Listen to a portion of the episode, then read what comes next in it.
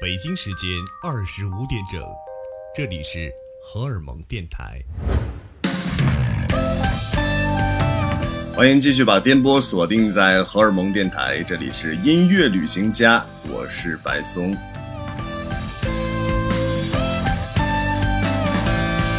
特别享受在路上的每一分每一秒，同时呢，会非常的享受与大家分享我旅途故事的这一刻。在今年年初的时候，有一次和我的几个朋友，我们大家坐在一个咖啡馆晒太阳喝咖啡，然后就聊到了说，今年你打算去什么样的地方，去哪些地方？我说我其实今年最想去的是把我们国家一些我没有去过的地方走走看看。嗯，因为随着现在。中国旅游行业的不断发展，大家现在走出国门越来越方便了，很多人都想去看一看外面的世界。而对于我来说呢，我今年其实最大的愿望是看一看我们国家很多一些经常被提到过但还没有去过的地方，因为我们国家太大了，有各式各样新奇的地貌，呃，同时呢有各种少数民族，很多很多的历史、人文、风俗都在吸引着我。那说到我们国家这些，我今年特别想去的地方，排第一位的一定是新疆。所以今年从年初的开始，我的梦想就是去一次新疆，去看一看那个从小被水果、被羊肉串、被歌舞、被炎热所充斥的这样的一个地区。很幸运，前不久呢，我就受到了携程的邀请，来到了美丽而富饶的新疆，来参加中国旅游盛典。而最幸运的是，整个新疆，我最感兴趣的就是它的最北端的喀纳斯。说到喀纳斯，很多人会想到水怪啊，因为这个水怪也为喀纳斯增添了很多神秘的色彩，再加之它绝美的地貌风景和人文。那么今天大家就跟随着我音乐旅行家，带你们走进中国最西北边的这块神秘的故土，一直活在我们脑海中的那块。未曾去过的地方，走进喀纳斯。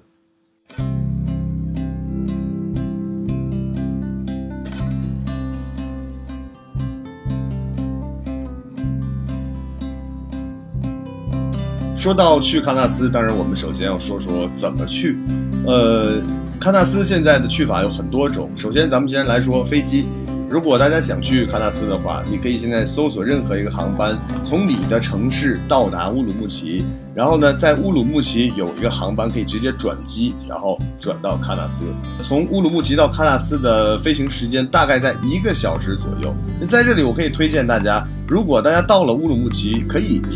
休整一下，然后玩上一两天，在那里感受有很多乌鲁木齐的美食，是吧？而且那里周围也有很多好玩的。毕竟这个去一趟新疆呢，它路程是比较远，所以既然来了，就应该好好的多安排一些有意思的。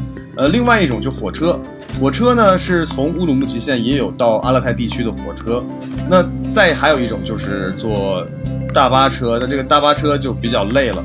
我不太推荐大家这样去旅行，因为你虽然在路上真的是可以看到很多绝美的地貌也好，风光也好，但是呃，大巴车它的速度比较慢，长途跋涉会导致大家这个体力不太好，比较困乏。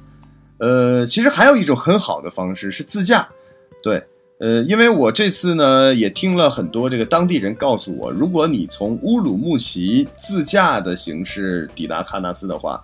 呃，你不仅可以享受自驾的快乐，同时呢，在这一条线上，你可以感受到新疆所有的地貌特点啊。你可以看到荒漠，是吧？你可以看到戈壁，你可以看到草甸、草原、高山牧场，有雪山，有湖泊，各色的这个地貌，在整个从乌鲁木齐到喀纳斯的这一路自驾的路线上，你都可以享受到。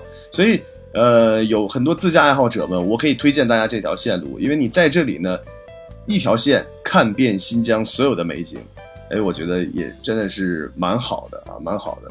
但由于路途比较长，大家一定要准备充足，然后再出发。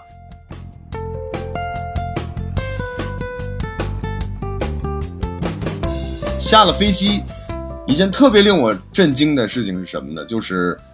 我看了一下手表，已经是北京时间晚上的十点钟了，但这个时候喀纳斯竟然太阳还没有落山，哇，此时此刻我才意识到，就是这里已经与我们的这个中原地区有时差了，呃，时差是两个小时，所以说呢，这意味着未来的几天的行程，每天晚上到十点钟以后太阳才会落山，呃，十一点钟天黑。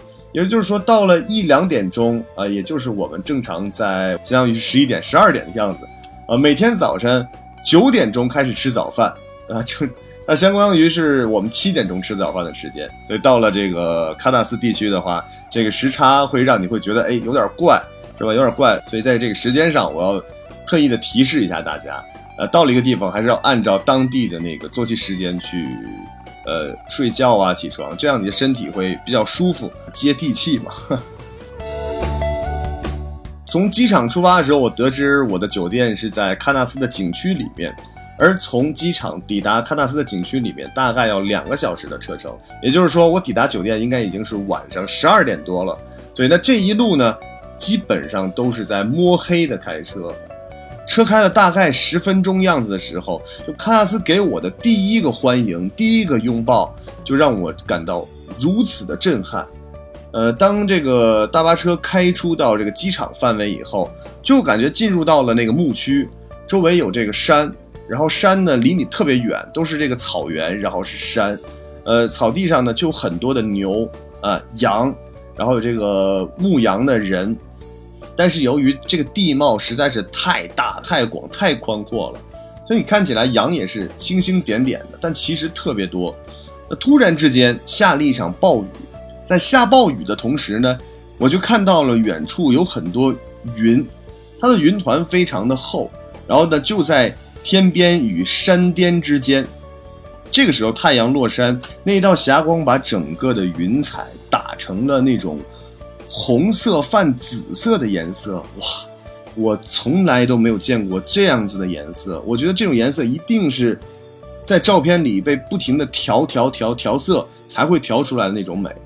而我在阿勒泰地区的第一眼就看到了这种神奇的自然景观，它是一种紫红泛桃红的那种颜色，哇，太美了！我现在想想，我都觉得那可能就是七彩云霞吧。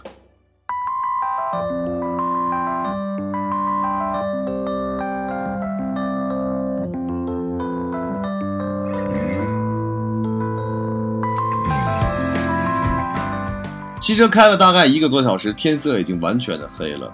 然后呢，因为我们在这个山里面穿行，所以司机师傅开的也很慢。呃，因为是安全起见，都没有什么灯。突然之间车停了，然后前面全部都是亮光，我才看到哦，我们到了一个闸口。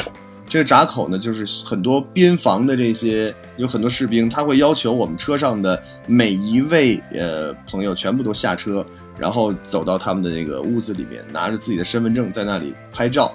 呃，全部过完一遍，然后再回到车上。可是呢，一下车我就震惊了。为什么震惊了？就是太冷了。我完全没有想到怎么会这么冷，因为它可能是一个山口处。所有这些这个解放军战士呢，全部穿的是这种特别特别厚的，呃，看起来有点像生化服装，你知道吗？特别厚啊！我当时就是有唯一的一种感觉，就是让我觉得特别孤独。就远处全部都是山谷，然后一条路。呃，这这这上面有几个这个士兵战士，然后在这里不停的通过这个关卡去检查，为了我们大家的安全，也是这样地方让我知道，OK，我现在已经来到了新疆，这里就是新疆，哎，其实心里会有底，就觉得这挺安全的。抵达酒店的时候已经是十二点多了啊，然后我们被安排到了这个很多小木屋里面，当时安排进去呢，就说，哎，这个房子还挺小的。呃，但是从整体来看呢，一个一个全部都是单间的小木屋，就很漂亮啊。但是因为天太黑了，而且整个这个入住的地方灯光也比较昏暗，就大家也都比较疲惫了，然后也很累了，就赶紧收拾收拾回去，然后就睡觉了。当第二天早上清晨起床的时候，这是一个最奇妙的感觉。当我推开门，然后看到外面的景色，我就震惊了。为什么震惊？因为前一天晚上什么都不知道，我不知道我住在哪里，是什么样的。那第二天早上一推开门的时候，首先我的面前是一个山谷，山谷里面草地上长满了各色的野花，然后有蝴蝶在飞，远处是高山、蓝天、白云，呃，在我的右手边呢有几个小别墅，啊，特别归园田居的感觉。同时呢，这种别墅的样子，也就是昨天晚上我住的那个地方呢，它这种别墅是这种哈萨克当地的呃木屋建筑，是纯木质的，啊，你会觉得纯木质配上蓝蓝的天、绿绿的草，哎，有一点欧洲的那种小房子的感觉，而它是那种尖尖的呃木房。顺着木屋呢，往右手边继续走下去，有一个山坡，而这个山坡呢，刚好有一个通道，应该是为这个酒店区域专门准备的一个通道。大概步行半分钟，我们就来到了喀纳斯的湖边。哇！当我真正的走到喀纳斯的湖边的时候，那种感觉是无法用语言来形容的。就你面前有一个特别静谧的一片湖水，它整个湖水的颜色是这种。碧绿色，这个时候你脑海里面就开始幻想了那个水怪的传说。虽然我们从外表上看这个喀纳斯湖的湖水啊是静谧的，但是也许它的水下暗流涌动。远处呢是雪山，而山顶呢有一些雪，可能因为这个季节也是有点偏热了。那个雪山的雪呢不是特别多，但是明显我们可以看到那个雪在雪山上面。正正对面有一座高山。这座高山的最山顶有一个很小的亭子，哎，我就觉得这个亭子怎么能建到那么高的地方呀？后来我打听了当地人，当地人告诉我，那个亭子就是喀纳斯最著名的一个景区，叫做观鱼台。因为这天清晨我起得比较早，所以说基本上就没有什么人。然后呢，我就沿着这个喀纳斯的湖边一直往前漫步，左手是湖水，右手边呢就全部是松树。这个时候我就开始注意了，就是。喀纳斯这边呢，由于它长了很多这种呃松树，这个松树的样子呢特别的笔直，而且它的叶子呢也是非常的整齐。从远处看呢，就是有棱有角的这样的一棵棵松树。所以呢，湖水配上一棵棵的松树，再加上远处的高山，时不时天上还会有雄鹰在盘旋。我只想说，这可能就是地球最原始的样貌吧。你突然觉得自己好像来到了十亿年前。接下来为大家推荐一首歌曲，这个音乐人呢叫做艾斯卡尔，是非常著名的一个新疆的音乐人。这首歌呢有一点 reggae 的感觉，你可以设想一下，一个人看着雪山，一个人漫步在树林里，一个人穿行在湖边。这首歌曲，一个人送给大家。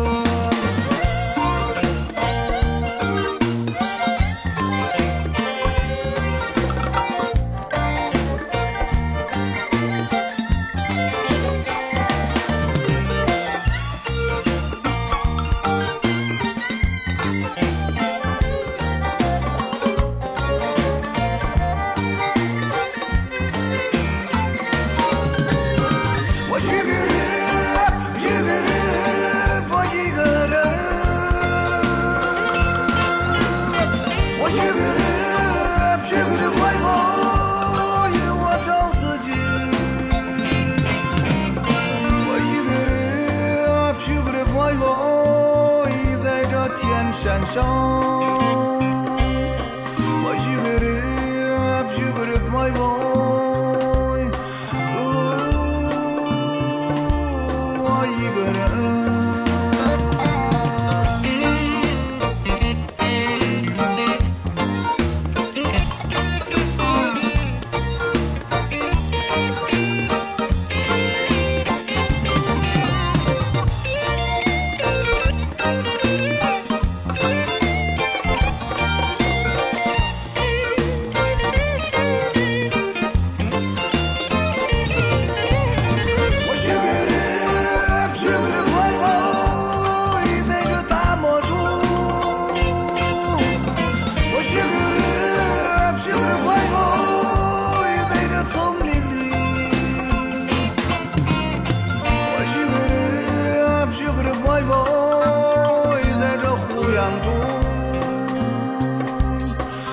我去个的，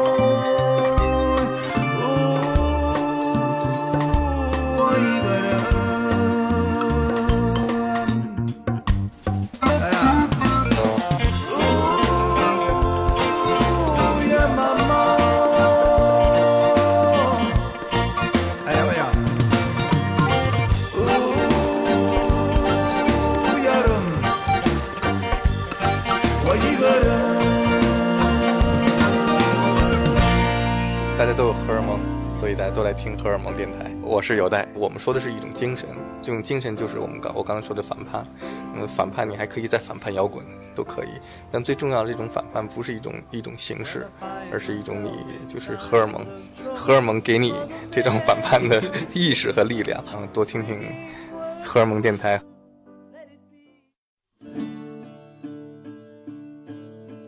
说到喀纳斯，我们一定要说的景色就是三道湾。呃，什么是三道湾呢？就是喀纳斯湖啊最著名的三个湾啊，一共有三个。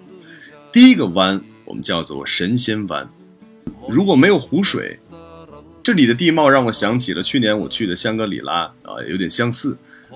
它是在这种山涧低洼处呢，形成了一个呃浅滩，它的湖面不是特别的宽啊，但是相比其他的两道湾，我觉得这个湖面还是算是宽的，因为这一处浅滩呢，看上去就像很多珍珠洒落在这里一样，所以很多人又说这里叫做珍珠滩，但是大家记住，这是第一道湾，叫神仙湾就好了。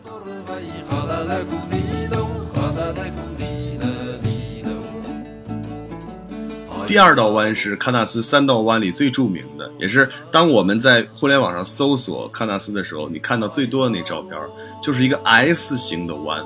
这个 S 型的湾的名字叫做月亮湾。我一下车走到了月亮湾的这个观景台的时候，看到这样的一个场面，我就觉得，哇，我真的有一种圆梦的感觉，终于看到了这样的美景。月亮湾这个 S 型往上看的对面有一座山，这道山呢。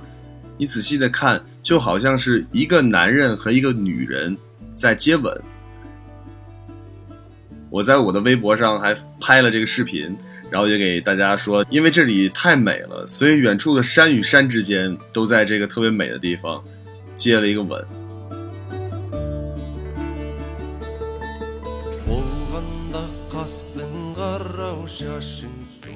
第三道湾的名字叫做卧龙湾。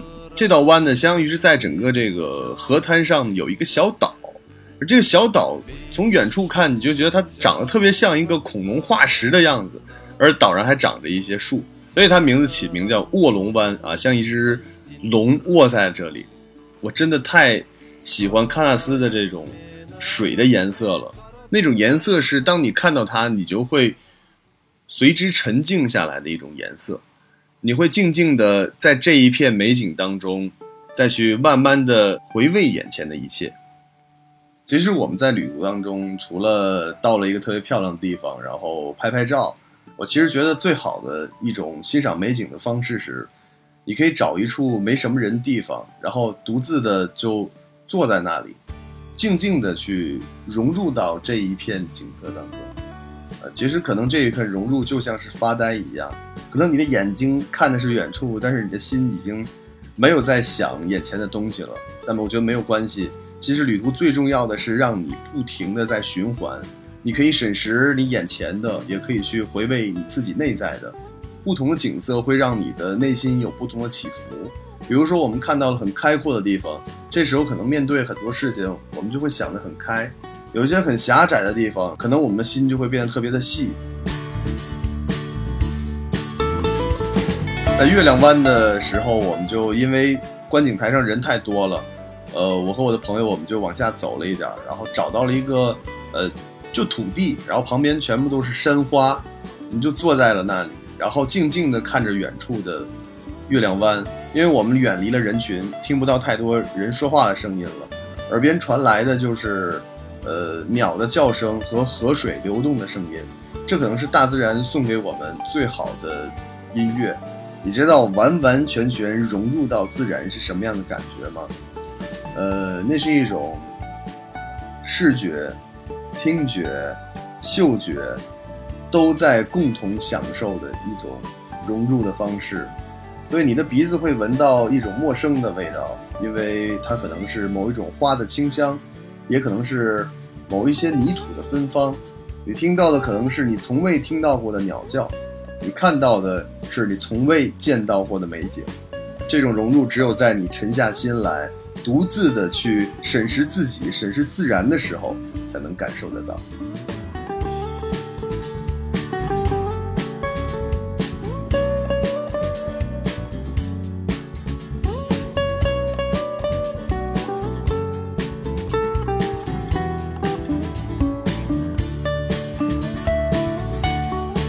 今天的音乐旅行家就到这里了。下期节目我将跟大家分享喀纳斯旁的一个小山村，呃，这个村庄的名字叫做和木村。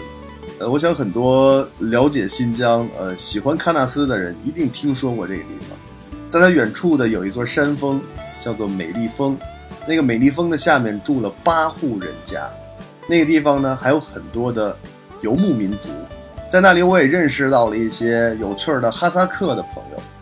同时，我还录到了很多当地的原声的一些有趣的声音。下期节目我跟大家一起分享。呃，大家可以关注我个人的新浪微博“白松”，松是上面一个山，下面一个高，白松。在新浪微博上，就是关于一些旅行也好，音乐也罢，一些大家想知道的、了解的路书攻略，都可以来私信我或者留言。呃，我特别希望帮助每一个即将踏上旅途的朋友。今天节目就是这样了。节目的最后要送给大家一首小舟与旅行者的歌曲，叫做《归去》，回到那块神秘的土地。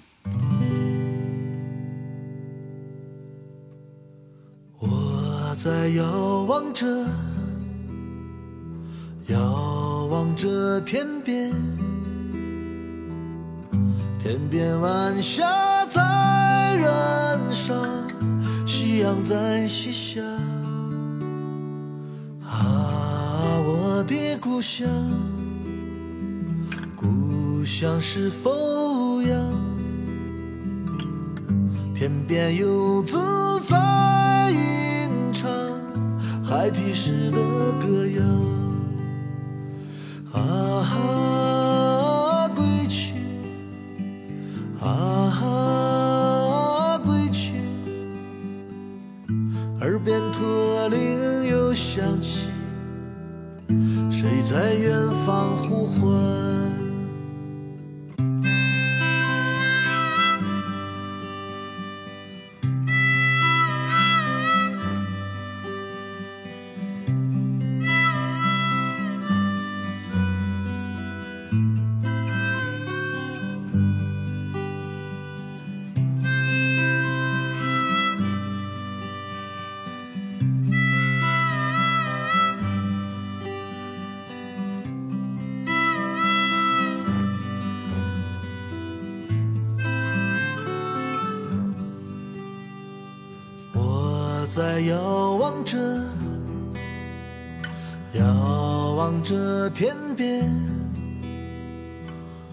天边群山在起伏，倦鸟它已归巢。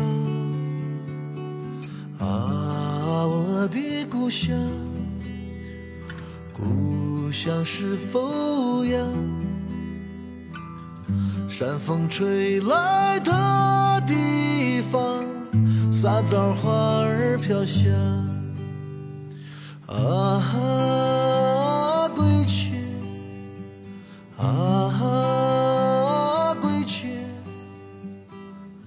沙枣花香飘满天，归乡路在何方？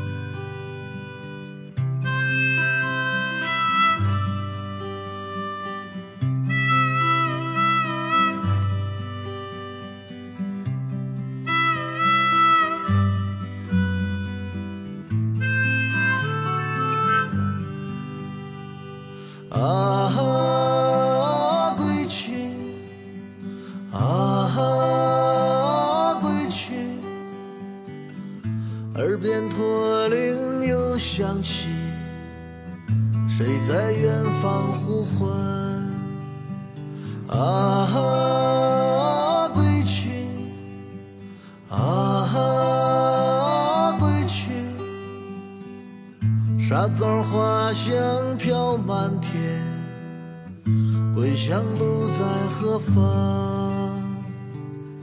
一天一天又一天，驼铃声声呼唤。一年一年又一年，归乡路在何方？